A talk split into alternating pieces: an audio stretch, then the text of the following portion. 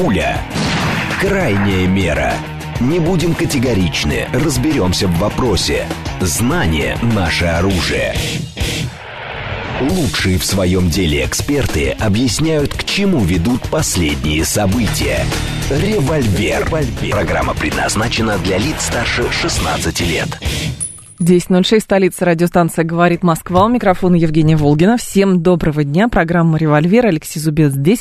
Директор Института социально-экономических исследований финансового университета при правительстве. Доброе утро, Алексей Николаевич.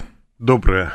Наши координаты 7373948, телефон, смски плюс 7925, 8888948, телеграмм для ваших сообщений «Говорит Москобот», и смотреть можно в YouTube-канале «Говорит Москва», стрим там начался, поэтому, пожалуйста, подключайтесь. Давайте же начнем с того, что с вашего поста в вашем телеграм-канале «Река Смородина», Алексей Николаевич ведет про, значит, про все пишет. И, в частности, интересно, что вы социолог, экономист, но при этом вы увидели как бы интересный момент, связанный со взятием российскими войсками Авдеевки. И это такая, насколько я понимаю, имеет такой э, социоэкономический поворот в плане противостояния с Западом. В чем суть? Смотрите, на, на вот э, поворот и, в общем, дальнейшее развитие событий, как будет развиваться конфликт, украинский кризис и так далее. Смотрите, само взятие Авдеевки с, точки, с военной точки зрения это серьезный успех, но это не как бы не прорыв. То есть это всего лишь небольшой город, продвижение там на 10 километров около этого. Но для меня то, что э, меня заинтересовало, это, скажем так, воздействие на, на мировоззрение, на картину кризиса, в головах наших оппонентов. На И Западе. Не, да, это не украинцы, это Запад. А, дело в том, что вот история последних, вот последних двух лет показала, что Запад, а, вот это вот понимание, да, того, что происходит на Украине, оно очень волатильно. А Запад впадает в эйфорию и впадает, быстро впадает в разочарование. Вот, значит, ну, если посмотреть, как это развивалось последние два года, мы увидим вот э, там взлеты эйфории, а потом вот какие-то переломы. И у меня есть подозрение, что вот э, падение Авдеевки будет означать э, списание Украины как актива. То есть, ну, чтобы а в чем понять... суть? Да. Да, значит, Запад не ищет, не делает, не создает возможности, он их ищет, находит и использует. если Украина перестает быть ценным активом для достижения Западом своих интересов, от этого актива откажутся.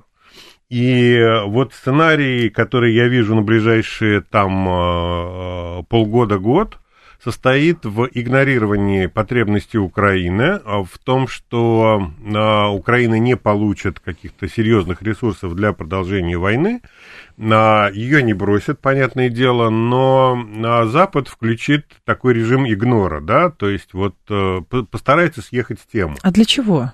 А потому что Украина больше не является инструментом. То есть будут искать какие-то другие инструменты Давление для того, чтобы. Россию. Да, для давления на Россию, там на Китай и так далее. А если Украина больше не инструмент, то восстанавливать этот инструмент не будут. То есть проще найти новый. А вот, поэтому у меня вот возникло впечатление, такое вот как бы предчувствие, я бы сказал, что, в общем, в определенной степени вот эта история в Авдеевке – это перелом. Оправдаются ли или нет мои ожидания, мы увидим там в течение ближайших месяцев. Но пока что вот то, что я вижу, подтверждает вот мои предположения, потому что украинской, помощи Украине как не было, так и нет угу. в том объеме, как это было. И если она поступит, это будет, ну, там, а, далеко не то, что они получали там в 22-23 году. То есть так вы что считаете, что, а, скажем так, эта страна, может быть, даже наблюдала, с, начиная с а, лета прошлого года, как будет производиться контрнаступление, какие успехи с их стороны покажет украинская армия. Этих успехов не последовало. Да. Форпост Авдеевка, форпост э, украинский пал. Российские войска взяли этот город, и, соответственно, все, не имеет смысла дальше, да? Да, Запад, на самом деле, очень циничен э, и, в общем, жесток. Да? Если инструмент не работает, его выбрасывают.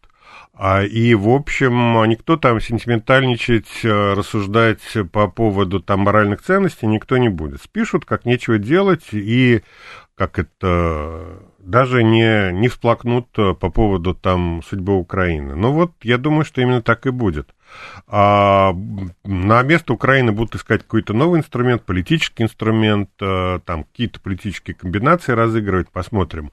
Но вот этот вот как бы военный фронт теряет свою ценность просто потому, что Запад не может на этом фронте обеспечить свои интересы. А Евросоюз тоже много всего на это положил. Ну, там теперь? все положили. С другой стороны, рано или поздно убытки все равно придется писать. А, вот, э, украинские убытки. А, вот, и это произойдет рано или поздно. Но об этом, собственно, говорил президент Путин в интервью Карлсону, что чем раньше вы а поймете, что здесь ничего не светит, тем для вас будет лучше. Ну, посмотрим. С другой стороны, совершенно точно, что с нами никто разговаривать не будет. Все эти ожидания переговоров, что вот там Запад там придет, мы будем разговаривать, это тоже, в общем, фантазии, переговоров не будет, потому что для вот репутации Запада, для его как бы вот самопонимания, самоощущения, вступать в переговоры с Россией, с президентом Путиным, это болезненный удар угу. еще более болезненной, чем поражение Украины. Поэтому более вероятно поражение Украины, чем а, переговоры с Россией. Так что базовый сценарий состоит в том, что история будет затягиваться, а Россия будет продолжать давить, и Запад а, будет смотреть на это сквозь пальцы. То есть вот эта ползучая экспансия, ну, да. медленная, да, она будет продолжаться, российская экспансия. А вот, а, и Запад будет закрывать на нее глаза. Примерно но, так. Но в базе-то чего хотят? Изначально же хотели... Они хотят соблюдения да. своих интересов. На, э, история воды и плотины. Вот есть угу. вода, которая давит на плотину, Запад хочет добиться чего-то. Экономические, там, политические и другие там а, доходы, да, угу. бенефиты, которые угу. они хотят получить.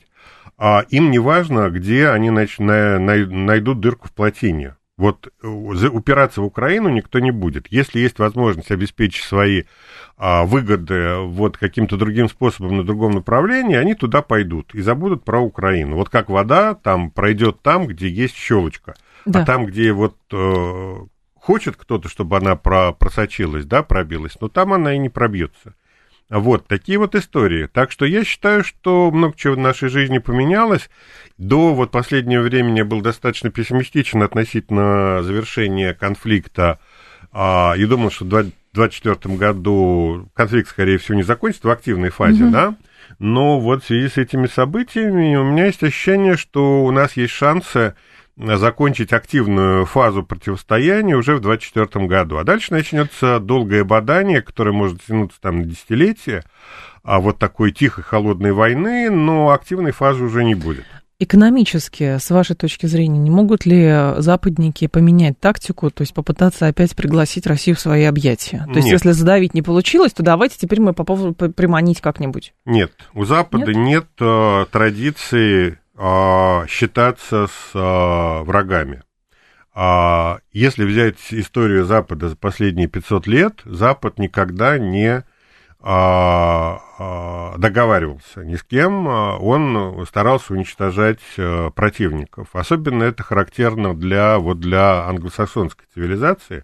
Ну, у испанцев другая традиция, они там на протяжении тысячи лет мирились с маврами, как-то там воевали и так далее. У них есть традиция сосуществования. У англосаксонской вот культуры цивилизации нет традиции сосуществования. У них есть традиция покорения. Они не понимают, как можно мириться и договариваться. Поэтому с нами мириться и договариваться никто не будет, это совершенно понятно. Вам вопрос приходил, значит, э, в чат вашего, вашей телеги. Можно ли на текущий момент говорить о наличии глобальных признаков замедления общемирового развития в рамках существующей основной модели капиталистической в связи с отсутствием очевидных прорывных идей и ограниченности экспансионистских способов развития?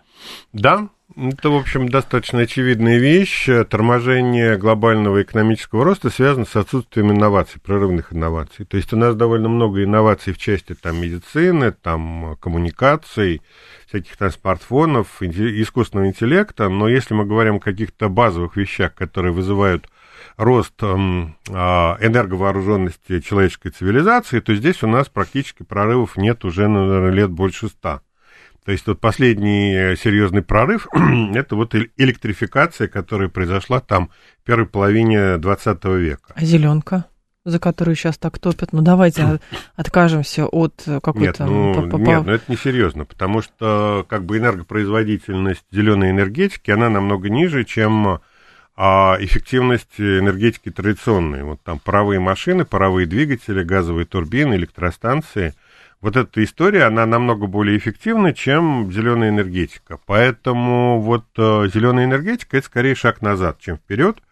А если брать вот энерговооруженность как ключевой фактор экономического развития, то вот с момента появления, опять же, электрических сетей электродвигателей, а все это произошло там первой угу. половине 20 века, но никаких серьезных прорывов не произошло. А если нет а, увеличения энерговооруженности человеческого вот труда, соответственно, начинается стагнация. Несмотря там на появление там, смартфонов, там, спутников коммуникации, интернета, искусственного интеллекта, все это, все это вторично. Это способ потратить ресурсы, а не производить эти ресурсы. Угу. Производят э, ресурсы вот такие простые вещи, как энергетика, которая последние сто лет стагнирует. А вот, поэтому действительно современная экономика стала жертвой как бы вот этого тупика, технологического тупика, отсутствие вот прорывных инноваций, способных вот повысить энерговооруженность человека. Поэтому, да, есть такая история торможения глобального экономического роста. Но слушатели сразу будут писать, хорошо, не капитализм, так социализм, наверное. Опять вернемся к борьбе. Важно. Социализм это не более чем форма. А социализм это форма распределения полученных благ. Угу. Капитализм это форма производства. Да? Что такое смысл капитализма? Смысл капитализма состоит в разделении финансового рынка и, собственно, рынка производства товаров и услуг. Не более чем. И по большому счету капитализм на самом деле возник еще там, я не знаю, там в третьем тысячелетии до нашей эры, угу. когда действительно появились там менялы, банкиры, способные там спонсировать там купцов, которые там отправлялись в какие-то путешествия. Поэтому капитализм это точно не свежее изобретение человечества, это очень древний инструмент. Вот, и по большому счету, ну, ничего серьезного, как бы вот в плане э, вклада, да, в развитие мировой экономики капитализм не внес.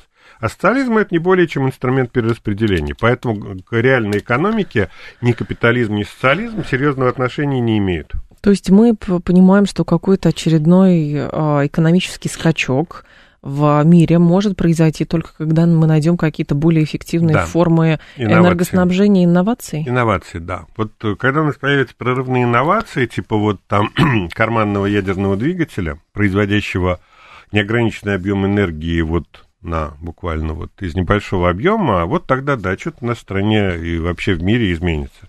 Пока что вот таких прорывных инноваций не видно. А это связано с тем, что вот э, человек не очень понимает свойства вещества. Вот тот э, экономический прорыв, э, те прорывы, которые вот произошли там в 18-19 веке, в 20-м, а, они основаны на, на накоплении знаний mm-hmm. об окружающем мире, которое продолжалось несколько столетий, там, с 15 века там, по 18 да, по 19 И вот что-то взорвалось.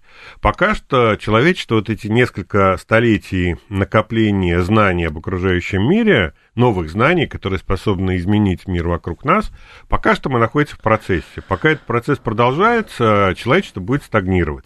Я не верю в быстрый рост человеческой цивилизации, развитие цивилизации на ближайшие там 100-200 лет. Я не вижу перспектив а, такого роста. Так, а что насчет термоядерного реактора как источника вечной энергии? Атомная энергия это же все про нашу страну. Мы могли бы а, вместо европейцев как раз быть двигателем этого прогресса. Почему мы могли бы? А может, ну, а могли? технологии атомного ну, вот э, атомных я станций, слышу там, про термоядерный синтез, ну, наверное, вот сколько мне лет, столько я и слышу, да? А, и что-то вот до сих пор э, не видно никаких вот таких вот термоядерных вот источников энергии. Угу. Во-первых. Во-вторых, а, надо не только получить э, новые источники энергии, надо получить э, способы ее использования.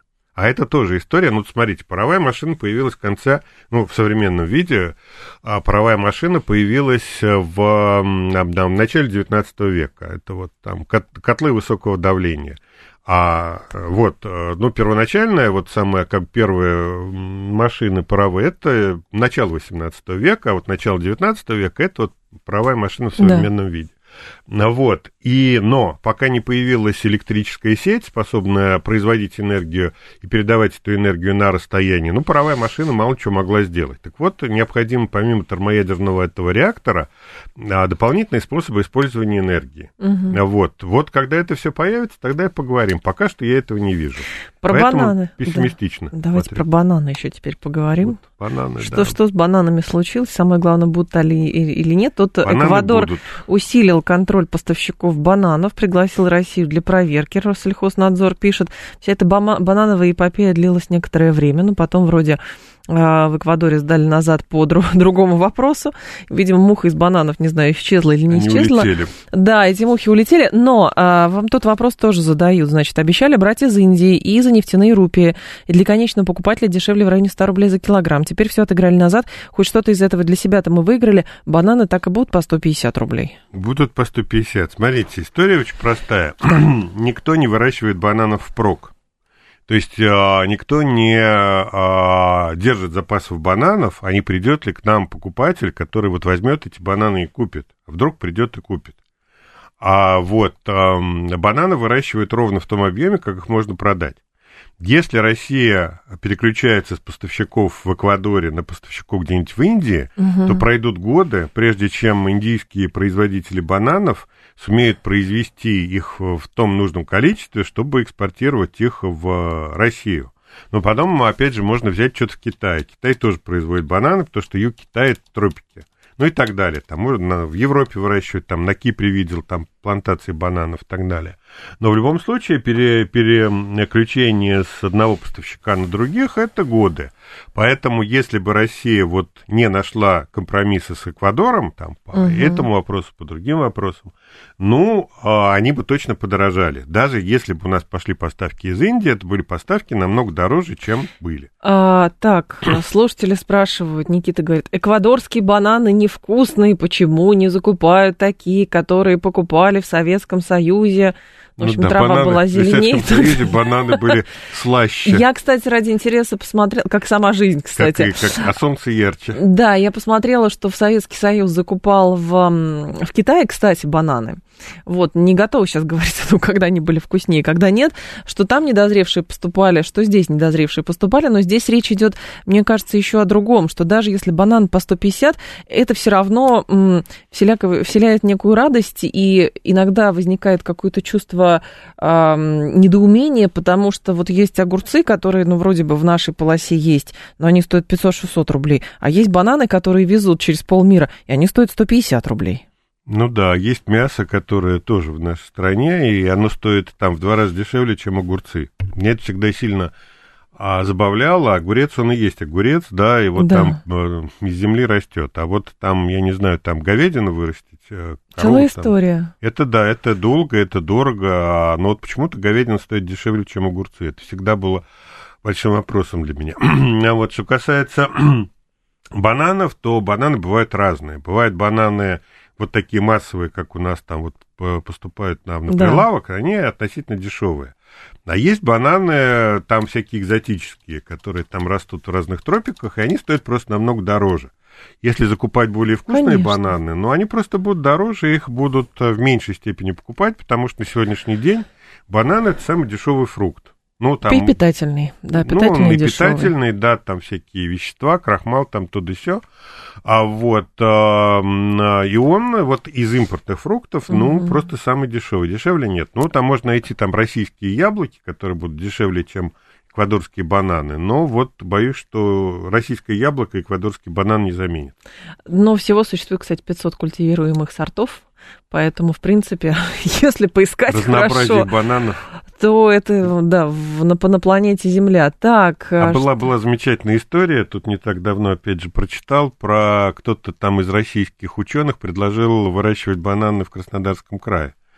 Мне это очень понравилась mm-hmm. идея, чтобы импорты заместить бананы из Эквадора. Ну, по мне не, не получится. Да нет, ну совершенно точно не, не получится, те. потому что Краснодарский край это все-таки холодная история. Вот на Кипре видел, да, но Краснодарский край это не Кипр. И не Эквадор. И не Эквадор, да. Поэтому вот, но было смешно, мне понравилось. 7373948, телефон прямого эфира, 7373948. Люди тут предлагают много чего. Чего заменить Чем банан? заменить бананы? Бананы заменить мандаринами, например. А можно сразу, можно фруктовый салат сделать, тоже вкусно. Так, а после... Нет, это не то, сейчас секунду найду сообщение. А, Строгинский возвращает нас к теме про экономику и экономический скачок. Если будет скачок по добыче вот этой альтернативной энергии, это не похоронит экономику, зависящую от углеводородов, в том числе и российскую. Да невозможно заместить такой уровень. Нет, все возможно на самом деле, но на это нужны там даже не годы, а десятилетия. А все хотят к 50-му году уже полностью Ну, заместить, да. даже кто-то 35-му. Да, вот если завтра вот кто-то там придумает термоядерный вот эту вот двигатель и выставит его вот на площади, вот он готов, смотрите, берите. Но пройдут десятилетия, прежде чем а, этот двигатель а, заменит вот а, эти самые там а, двигатели внутреннего сгорания. И потом далеко не факт, что вот этот термоядерный там двигатель, он будет дешевле, чем двигатель внутреннего сгорания. Может получиться так, что технология его производства будет такая дорогая, что вот экономия на топливе, которая здесь вот главная, но она окажется меньше, чем его стоимость. Поэтому говорить о том, что завтра а, вот а, углеводородной энергетики там трендец, как только появится этот двигатель, ну, во-первых, Мгм. пока не появился, Да. а, насколько я понимаю, его нет даже в проекте на сегодняшний день. Ну, в проекте-то, может, он и есть, вот. А во-вторых, он должен быть не просто рабочим, но еще и экономически эффективным. Я думаю, что здесь еще слушатель говорит даже не про вариант термоядерного синтеза, а про то, что сейчас в разработке и в активном э, внедрении, в фазе внедрения находится. Это ветряки какие-нибудь, солнечные, Нет, ну, гидро ветряки- и этот самый, господи, Аккумулятор получение. Нет, нет, нет, нет, нет, аккумулятор. Это хранение, э, водород, вот. Не, ну водород это тупиковый путь развития, потому что производить водород надо из энергии, да? А, ну, это способ хранения водорода. То есть накопление водорода вместо вот, э, как это, вместо природного газа, это способ хранения, это не способ производства энергии. А вот с точки зрения энергетической эффективности, любой ветряк а, менее эффективен, чем аналогичный ему по мощности, а вот э, какая-нибудь газовая турбина. Это совершенно точно очевидно. Ну, смотрите, есть страны Да. тропические, там типа того же Китая, а вот которые может себе позволить там а, всю свою там южную часть а, заставить вот солнечными этими панелями и там ветряками и всем остальным. Но а, правда состоит в том, что вот, э, скажем так, а, на широте Северной Африки а, солнечные батареи эффективны, а вот на широте, там, я не знаю, там, а, Центральной Европы они неэффективны, да? А вот, э, поэтому, ну, вот такая история. То есть, э, пока что зеленая энергетика не может выступить э, вот конкурентом энергетики традиционной. 7373948, телефон прямого эфира, 7373948. Не завидую изобретателю термоядерного двигателя, исчезнет быстрее бозона Хиггса, говорит Светланович. Ну, не знаю, сохранится где-нибудь в конце Ну, вот концов. э, Дизеля его действительно убили. За что и почему? Ну, умер при таинственных обстоятельствах а, вот изобретатель дизельного двигателя. Да, да, да. А, так, тут еще слушатели говорят про сельское хозяйство, хотят активно с вами разговаривать. Слушатель пишет, говорит, работа в одной из федеральных сетей продуктовых. Подтверждаю, после пакета банан это самый продаваемый товар, а другой слушатель пишет, посмотрите, а, турки все побережье застроили теплицами. А, значит, в Мурманске покупал какую-то морковку из Израиля. Страна в пустыне, в конце концов. У нас площади огромные, теплицы тоже можем построить и вообще кормить полмира. Вот так Краснодарский край в последнее время застраивается теплицами. Вот те российские помидоры, которых у нас сейчас стало много в последнее время, и которые даже неплохого качества стали. А это, в общем, тепличная продукция. У нас э, в открытом грунте, даже вот на юге, в Краснодарском крае, никто помидоров не выращивает. Такой объем в история- огороде максимум. Да, та же самая история про огурцы, это тоже тепличная продукция. Так, как насчет спирта в качестве топлива? Сразу вспоминается раствор коварен. Вряд, ли это получится. А нет, ну спирт производить надо. Он же не, его из скважины не добудешь, и из космоса он на нас не упадет. Поэтому, Да. ну да, как вид топлива, почему нет? Да. Как форма, там, заменитель бензина. Можно из вина гнать. А вот, но это будет дорого. А, давайте сейчас новости послушаем. Мы продолжим. У нас тоже много экономических новостей. В эфир звоните. Ваши вопросы тоже принимаем. Пуля. Крайняя мера. Не будем категоричны, разберемся в вопросе. Знание – наше оружие. Лучшие в своем деле эксперты объясняют, к чему ведут последние события. Револьвер. Револьвер. 10.36, столица программы «Револьвер». Микрофон Евгения Волгина. Продолжаем. Алексей Зубец а, с нами. А, директор Института социально-экономических исследований финансового университета при правительстве. И что здесь есть? Смотрите, из а, новостей интересных, значит, Институт роста экономики имени Столыпина изучил мотивы внутренней миграции молодежи, обратив внимание не только на переезды в столицы, но и возвращение в малые города. Авторы пришли к выводу, что переехать в крупный город молодых людей чаще заставляет не низкий уровень зарплаты и сложности с трудоустройством, а неразвитость досуга и инфраструктуры. Удержать же в малом городе городе могут его объективные свойства. Это хорошая экология, отсутствие спешки и шума. На основе полученных данных социологи подготовили ряд рекомендаций для развития малых городов, акцент в которых делается на ценности новой провинциальности. Меньше спешки и меньше шума.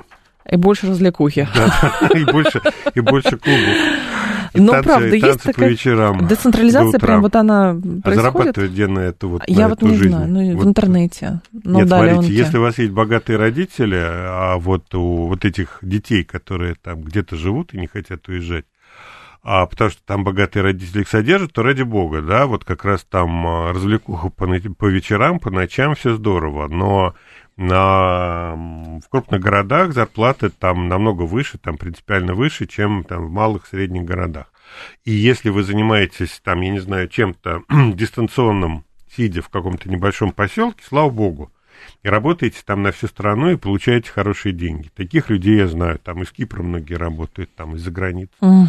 А, вот, а вот, но если у вас нет работы, то вот а, отсутствие шума, суеты и развлекуха по вечерам, там наличие там кафе, да, в которых можно попить там тыквенное латте, а вот, ну, оно, оно не поможет, нужно все-таки где-то зарабатывать. Поэтому, ну, мне это как-то все странно. Все-таки основной мотив миграции, а, вот, это как раз работа и возможность заработать и получить доход. Но здесь, видите, мне кажется, здесь есть определенная проблема, когда предлагаются или-или. Потому что, ну, объективно хорошо. Одно дело, когда ты действительно переезжаешь в большой город, и ты понимаешь, что здесь как бы деньги, развлечения, все на свете, ну, есть шум, гам, плохая экология и так далее, и вообще устаешь от этого ритма. А другое дело, когда говорят, ну, вот он может остаться в маленьком городе, если там будет какой-то клуб, дискотека и так далее, так-то дома можно тусовку организовать. Но проблема же здесь, мне кажется, подмена понятий. То есть все равно люди стремятся за деньгами, но при этом людям хочется, чтобы там был не просто один да. завод, а там было куда сходить. А там было куда сходить в магазин, а не просто какой-то тот самый магазин 24 часа и рядом твой завод. Вот больше ничего. Это да, безусловно. Люди хотят э, как бы хорошую разнообразную жизнь, высокое качество да. жизни, вот, но при этом, конечно, надо, не надо подменять понятия. Все-таки основной мотив миграции – это стремление к более высокому качеству жизни – а качество жизни на три четверти, ну не три четверти, две трети точно да. определяется уровнем дохода. Вот, собственно, и вся история. Хотя, с другой стороны, я сужу по своему одному молодому родственнику, который сейчас ищет варианты, как идти работать, там распределение может быть определенное. И он говорит, главное, чтобы это был какой-то областной центр, Потому что что я буду в каком-то маленьком селе а, сидеть только у себя в конторе и больше ничего. А как идти? А как тусить там человеку 22 года? То есть, в принципе, я понимаю, кого, наверное, в институте Столыпина могли опросить, вот примерно точно так же. Ну, может быть. А, смотрите, если есть место, где есть достаточно высо- возможности заработка, да. высокого заработка, и при этом там еще и потусоваться можно, а вот без риска для здоровья и там без риска травмы, да, угу. вот вместе тусовки, а вот с местным а, населением, да, а, туда действительно это здорово, но для этого нужно иметь вот источник дохода, который либо это какой-то местный бизнес, который там расположен, либо это там местная администрация, там, и какая-то хорошая позиция в этой местной администрации, либо это некий бизнес, который работает на широкую аудиторию. То есть, если вы будете сидеть в городе и работать только на этот город или даже на этот регион, то ничего хорошего не выйдет. А если это дистанционный бизнес, который покрывает там всю территорию страны, ну, угу. здорово. Почему нет? Ну, либо вы действительно работаете просто на себя, и вам достаточно одного компьютера, но здесь вы можете... Ну, но это индивидуально, да. это не системная история, это нет, индивидуальная. если человек инвестор и занимается инвестированием, и ему нужен компьютер и выход в а, терминал, да, биржевой, да. ну и, и слава богу. Но, опять же, далеко не все могут таким образом жить. 7373948, давайте вас послушаем. Здравствуйте, пожалуйста. Алло. Добрый день. Сергей Добрый день, Кириллов. да. Алексей Николаевич, вот на ваш взгляд, у нас сегодня в обществе есть понимание перспектив устойчивого стабильного развития российской экономики, имея в виду у среднестатической российской семьи есть уверенность в планировании своего будущего в части получения жилья, постоянного дохода, о чем вы говорили, получения образования и доступности э, медицинской помощи. Спасибо. Ну вот за, за каждую семью говорить не готов. А, понятно, что есть семьи, где есть такое понимание, и где нет. А в этом смысле, вот а, если отвечать на ваш вопрос, то для меня важен такой ответ на вопрос при социологических исследованиях. Вы считаете, что следующее поколение будет жить лучше или будет жить хуже, чем сейчас? А вот до последнего времени ответ был негативный. То есть э, люди не считали, что следующее поколение будет жить лучше, чем это поколение. Но Мгм. последние вот там несколько лет, там это было еще до СВО, а, ситуация изменилась. А, большинство все-таки стало считать, что следующее поколение будет жить лучше, чем новое. А, извините, имеющееся, да, вот сегодняшнее поколение. Поэтому я думаю, что да, у большинства людей есть понимание, что страна развивается и развивается в нужном а, правильном направлении. 7373948, вас послушаем. Здрасте, алло, пожалуйста. А, добрый день. Добрый день. Но все-таки почему э, вот эти льготы распространяются и на мигрантов? Какие льготы? Какие льготы? По наращиванию семьи, там, по- по- выплаты на первого, второго, третьего ребенка. Нет, они... Почему распространяется на Нет. мигрантов, если гражданство есть, распространяется? Если наверное? гражданство есть, то распространится. Если нет гражданства, то не распространяется. Там все довольно просто. А, Единственное, что, извините, вот да. сейчас разрабатывается инициатива, что там материнский капитал будет э, на, только на детей, родившихся на территории России. Мгм. Есть такая история, но вот не знаю, принято это или нет. Качество жизни в Москве, безусловно, лучше, но зарплаты уже переезд не оправдывают. Смотря кем вы работаете. Да, смотри, какая зарплата, и, э, ну, то есть, смотрите, это то, что называется издержки переезда. То есть, человек, который живет где-нибудь на окраине, там, за Уральским, за Уральским хребтом, у него там есть все, у него там есть квартира, машина, огород, э, друзья, знакомые и так далее. Переезжая в Москву, он теряет это имущество. А, вот, а, цена а, недвижимости в Москве намного выше, он вынужден там арендовать или покупать квартиру где-нибудь там в Подмосковье, терять большое время на Мгм. транспорт, Да. на вот, который к тому же стоит и недешево. В результате вот эти издержки съедают э, съедают э, рост зарплаты. Ну вот, и получается, что переезжать-то, в общем-то, и не нужно. На, да, действительно, это так, но если зарплата, которую вы нашли здесь в Москве, она низкая, если она высокая, если она в 4 раза выше, чем у себя дома, то имеет смысл. Слушайте, спрашивает, можете ли вы назвать определенные тенденции а, возвращения людей из эмиграции, из заграничной эмиграции, например, 10 а, лет прожили в Германии, решили в Россию вернуться, потому что там объективно стало хуже. Насколько это массовое явление? Ну, смотрите, опять же, вот у себя в канале в реке Смородине я там опубликовал данные относительно миграции по вот возврат, да, из Германии, Мгм. в частности. С Германии у нас а, по итогам 23 года устойчивое положительное сальдо мигрантов. То есть из Германии приезжает сюда жить больше людей, чем уезжает назад. А Вот, а, так что, да, действительно, проблемы в Германии, они довольно большие, и а значительная часть тех людей, которые туда уехали, они возвращаются назад. Это правда.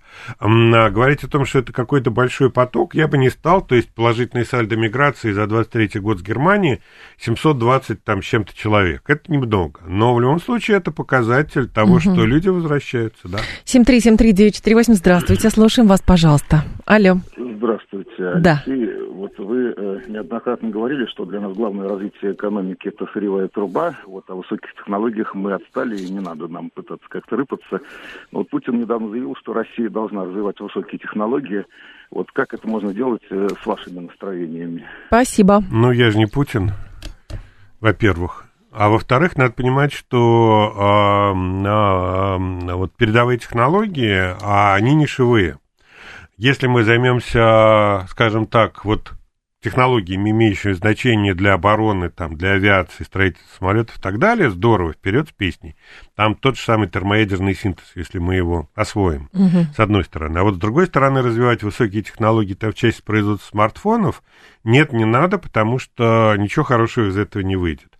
То есть есть высокие технологии, которые просто необходимы в силу там, необходимости там, производства вооружений, а есть массовые технологии, которые можно купить. Понятно, что в первом случае это маст, да, то есть мы вы, вынуждены и должны это делать. В случае массового развития, вот, э, массового применения передовых технологий, нет, нам это не надо. А куда мы идем в перспективе 30 лет? Куда мы придем как страна в глобальном смысле? Союз с Китаем или развивать будем самобытность, свой путь и так далее, говорит дядя Вася. Кто же вам сейчас скажет об этом?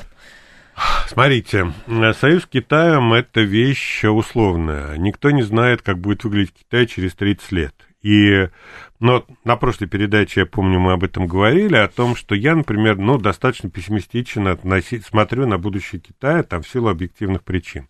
Поэтому, как будет выглядеть конфигурация мировой глобальной политики через 30 лет, одному богу известно. Если бы меня спросили там 30 лет назад, в 94 году, что у нас там будет ли СВО на Украине, ну, ответ был бы, вы что, с ума сошли? Угу. Какая, какая СВО, да? Но, тем не менее, мы имеем то, что имеем. Поэтому, если говорить глобально, я не очень верю в будущее Китая, ну, а детали, богу, понятное дело, их э, никто не знает. Ну, может, Господь Бог знает. Так, а, смотрите, здесь есть любопытная статистика. Злостные неплательщики в 2023 году задолжали банкам 3,26 триллиона рублей.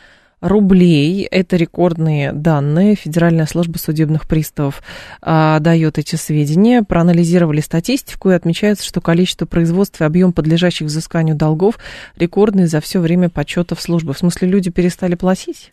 Нет. Или просто нет. много, много долгов? Много долгов, и их сумма растет. Речь же не идет в данном случае о количестве, ну вот по головам, да? Речь идет об объемах задолженности, которые действительно выросли. Но если брать вот динамику задолженности, невозвратной задолженности за последнее время, то она падает. То есть народ сейчас гораздо меньше испытывает проблем с кредитами, чем это было там, я не знаю, угу. в, в конце 22 года, там, в начале 23-го. Да. То есть, скорее всего, это просто накопившаяся задолженность за много лет, потому что сегодня, ну, мы не видим, а, вот наши, как бы, опросы, социология не показывает рост э, просрочки, да, а вот в 22 в начале 23 года, да, действительно, это была проблема. И вот оттуда, вполне возможно, идут вот эти вот непогашенные долги, по которым идет разбирательство. А сегодня а вот проблемы с погашением долгов ни по ипотеке, ни по потребительским кредитам мы не видим. 7373948, телефон прямого эфира. Давайте вас послушаем. Здравствуйте, алло. Здравствуйте, короткий вопрос. Пожалуйста. Дайте на, на, напутствие молодым, какие профессии в будущем будут актуальны и где будут хорошие высокие заработки. Спасибо. Ага. И все туда пойдем. Аналитика, аналитика данных. Учитесь э, строить математические модели и анализировать э, данные при помощи этих математических моделей. Это было востребовано всегда и будет востребовано в будущем просто потому, что главный товар, который э, наиболее востребован на рынке, это прогнозы. Умение строить прогнозы – это то, что может вас накормить там, а, причем, как это, с избытком накормить, а, кормить вашу жизнь. Ну вот я вот тут недавно, вот мы с э, Евгенией беседовали перед началом передачи, я тут недавно, до меня дошло, чем я занимался последние 20 лет. А, я занимался футурологией, там, прогнозы делал в основном. А вот, и это мне очень нравится, советую всем а, заниматься прогнозами и футурологией. А, так, берут микрокредиты, чтобы покрывать оплату кредитов. Вообще беда. У нас тут знаю таких людей, но долги образуются обычно через 2-3 года, когда банк идет в суд, так что это отложено. Нет, э, есть, идет, э, есть речь, насколько я понимаю, просто о долге, когда вы банку должны по факту, а есть, например, э, задолженности, которые вы отказываетесь платить. Это же, это же разный вид долгов. Поэтому здесь речь идет о долгах. Просто люди кредиты набрали, но это не значит, что они не платят по ним. Да, Кредит, кредитная нагрузка действительно увеличивается, это правда, а вот количество задолженности просроченной, по которой больше 90 дней не идут платежи, да, да вот она на сегодняшний день снижается. А, так, немецким мигрантам, возвращенцам быть вообще хорошо. Заработал много денег в Германии, поселиться где-то в провинции денег хватит. У тебя остается немецкий паспорт, что хорошо для поездок. Так ты еще сможешь стать звездой СМИ, рассказывая, какой плохой Шольц, говорит 165-й. Я понимаю эту иронию, но по факту, кстати, не обязательно, чтобы человек очень много денег заработал, с этими деньгами, с чемоданом этих денег пересек границу приехал в Россию. Смотрите, средняя зарплата в Германии немного превышает 2000 евро. Это то, что у вас остается чистыми. То есть зарплата может составлять там 4-5 тысяч. Из них половину вы отдадите в качестве налогов и страховки. Когда вот там сравнивают зарплату у нас и в Германии, это неправильное сравнение, потому что в Германии зарплата считается до налогов, а у нас же после налогов. Это несравнимые вещи. Если мы посмотрим на чистую стоимость, вот, которую получают там немцы ну, я просто знаю, потому что там есть знакомые в Германии, а, русские, да, уехавшие туда. А вот, а, что остается вот из больших зарплат после выплат налогов и уплат страховок, это не так много. И там 2-2,5 тысячи евро – это большие деньги для Германии, при том, что стоимость жизни в Германии намного выше, чем у нас в России. Но 2000 евро это 200 тысяч, да? Ну, по да. нашим деньгам это много. Но с учетом э, высокой стоимости жизни остается, в общем-то, совсем нем, немного, да? А за эти деньги надо вкалывать. В Германии просто так на халяву не проедешь. А там работают, э, в общем, по-взрослому, да? И возникает вопрос, а надо ли вам это, вот за какие-то небольшие деньги вкалывать всю жизнь? Какая зарплата считается хорошей? Например, для Москвы 200 тысяч, 400, это как в Германии, но остается тоже немного. А, ну, по Москве говорить не буду, не помню цифры. По России, вот последняя наша социология, пока, ну, не последняя, четвертый квартал а, прошлого года показывает, что хорошая зарплата для России 115 тысяч рублей. Для России? Для России. Что прям, это насколько, на семью из трех человек? Нет, на одного человека. А, одного человека. А, вот. А, ну, для Москвы, кстати, не сказал бы, что намного больше, потому что очень большое количество людей в Москве работает за очень небольшие деньги. Угу. Вот. Ну, вот, наверное, там где-то вот 115-120 те же самые как бы зарплаты будут э, характерны для Москвы. А, но это вот там а, чист, это да, мы говорим о чистых деньгах, ну, соответственно, вот там полторы тысячи евро, где-то так.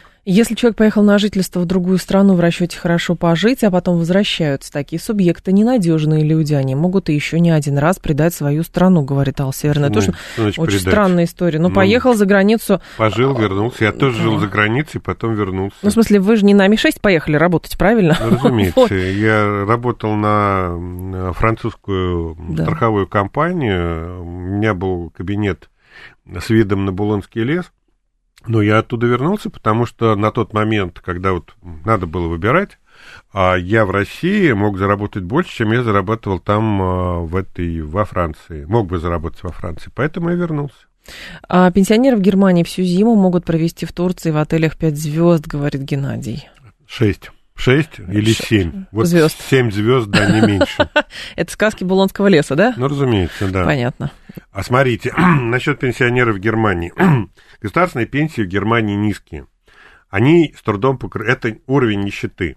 Все, что немцы вот имеют в качестве пенсии, это накопительная пенсия, на которую они платили, зарабатывали всю жизнь. И тогда, да, действительно, у них там будет пенсия там 2-3 тысячи евро в месяц. Так. И это хватит для того, чтобы там жить в дешевом турецком отеле вне сезона зимовать. Ради бога. А вот, но за это вы будете работать всю жизнь и отдавать большую часть своих доходов. 7373948, телефон прямого эфира. Так, я работал на Кипре, зарплата 2000 евро.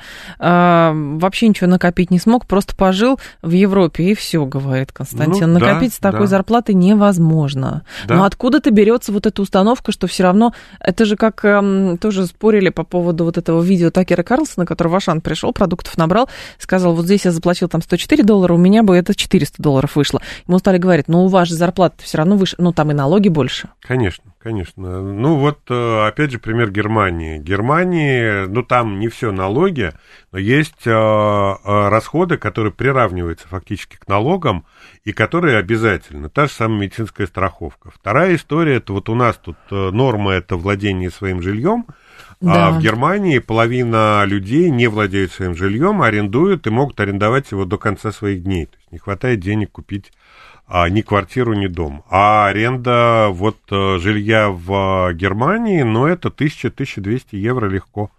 Вот и вся история. Вот, э, вот э, прибавка к зарплате, она уйдет вот на такие платежи. И в результате останется примерно столько же, сколько и в России от зарплаты. А, так, здесь что-то еще было из м, сообщений. Сейчас найду. Вот, вот торговых центров в регионах может вырасти втрое перед спадом. То есть это какой-то последний вздох, что ли? Ну, просто их начали закладывать в большом количестве, строить. А потом стройки заморозили. А теперь их надо завершать. Их будет много новых. И mm-hmm. когда их достроят, непонятно, чем их а, заполнять, потому что у нас уже сейчас без ввода вот этих дополнительных мощностей избыток площадей в торговых центрах. Да. Мы все, все видят там, даже в Москве, там пустующие территории, да, в торговых центрах. А вот, а, и это большая проблема, потому что, во-первых, торговля уходит в онлайн – а вот об этом я опять же писал у себя там в реке Смородине в своем канале, что у нас там вот там по состоянию на 2005 год а среди богатых людей а, строительство торговой недвижимости считалось вот таким вот хитом, да, угу. то есть это а, машинка для печатания денег. Вот ты купил торговый центр где-нибудь там на площади Киевского вокзала, и это вот будет всегда. И та же самая история, вторая была это строительство недвижимости. А оказалось сегодня, что и строительство недвижимости, и строительство, и владение торговыми центрами, и владение офисными центрами превращается в обузу. То есть э, народ уходит на дистант, угу. и э, офлайновая торговля заменяет онлайн. В результате получается, что, в общем, эти мощности никому не нужны, и вот эта вот машинка для печатания денег, карета превращается в тыкву. И все. И все, да, это балласт. Но здесь проблема-то в чем возникла? Что резко пандемия все отношение к, поменяла к вообще да, торговым да, центрам, да? Да, да, да. И в результате сегодня владельцы торговых центров думают, чем занять площадь. Раньше там вот были э, магазины, теперь там делают бани, фитнес-центры, катки, все что угодно. А, лишь бы люди ходили в торговые центры и вот э, приносили какие-то деньги. Так, здесь есть еще сообщение, сейчас скажу. У меня в компании средняя зарплата 150 рублей после уплаты налогов, так что не надо про низкие зарплаты в Российской Федерации, говорит Макс. А я не говорю. Нет, нет, это, скорее всего, слушатель говорит тем людям, которые утверждают, здесь вот в сообщениях очень много, что нет таких зарплат, о которых вы говорите. Есть, конечно. Средняя там 30-35 тысяч рублей даже в Москве, например, вот это человек говорит, медианная, я это медианная в магазине зарплата. Это медианная зарплата, это не средняя зарплата, средняя зарплата. Ну, смотрите, у нас большое количество людей в Москве, работают в серую и не а, попадают, и да, не декларируют. Это домашний персонал, там уборщицы, повара и так далее. Если сложить их а, вот с теми, кто декларирует свою зарплату, кто да. попадает в отчетность Росстата, то вот эта сумма там 100 с чем-то тысяч а, средняя зарплата в Москве, она уменьшится там ну, раза полтора точно. У нас очень много низкооплачиваемых людей, плюс к этому у нас есть такая история, как самозанятые. То есть вот тех же самых курьеров, а, им же не платят зарплату, как а, штатным сотрудникам, платят как самозанятые. Они идут, идут по другой категории. Поэтому, если взять всех подряд, то зарплата в Москве будет, ну, точно не выше средней по стране. Вас говорят, кто вам мешает вывести этих людей из тени? Люди, вы, вы хотите из тени, декларируйте да. свои три копейки за то, что вы за клиник получаете.